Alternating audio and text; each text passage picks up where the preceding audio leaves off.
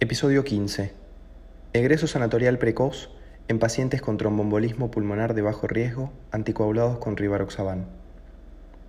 El trombombolismo pulmonar agudo es una causa frecuente de mortalidad cardiovascular, por lo que es necesario realizar una oportuna estratificación de riesgo basándose en hallazgos clínicos, métodos de imágenes y biomarcadores plasmáticos.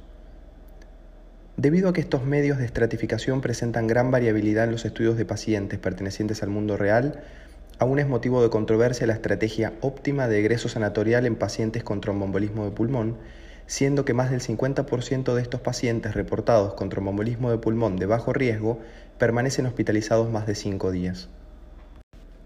El objetivo del presente estudio fue determinar la seguridad y eficacia del egreso sanatorial precoz en pacientes hospitalizados por trombombolismo pulmonar agudo de bajo riesgo, anticoagulados con rivaroxaban.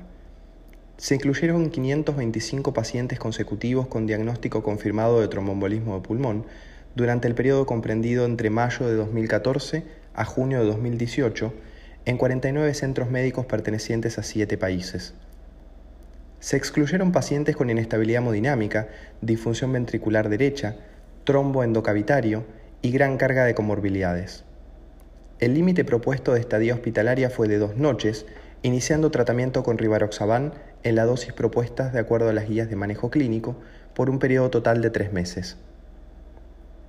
Se analizó como objetivo primario la recurrencia sintomática de trombombolismo venoso o muerte asociada a trombombolismo pulmonar con un periodo de seguimiento de tres meses. La edad promedio de la población muestral fue de 57 años, con un 45,7% de sexo femenino. El diagnóstico de trombombolismo de pulmón fue realizado por tomografía computada en el 88,2%, centellograma ventilación-perfusión en el 10,5% y angiografía pulmonar en el 6,3% de los casos. Previo a la aleatorización, el 96,2% de los pacientes recibió tratamiento anticoagulante, de los cuales en el 65,5% se utilizó heparina de bajo peso molecular. Del total de pacientes analizados, el 0,6% presentaron recurrencia sintomática de trombombolismo venoso en el seguimiento.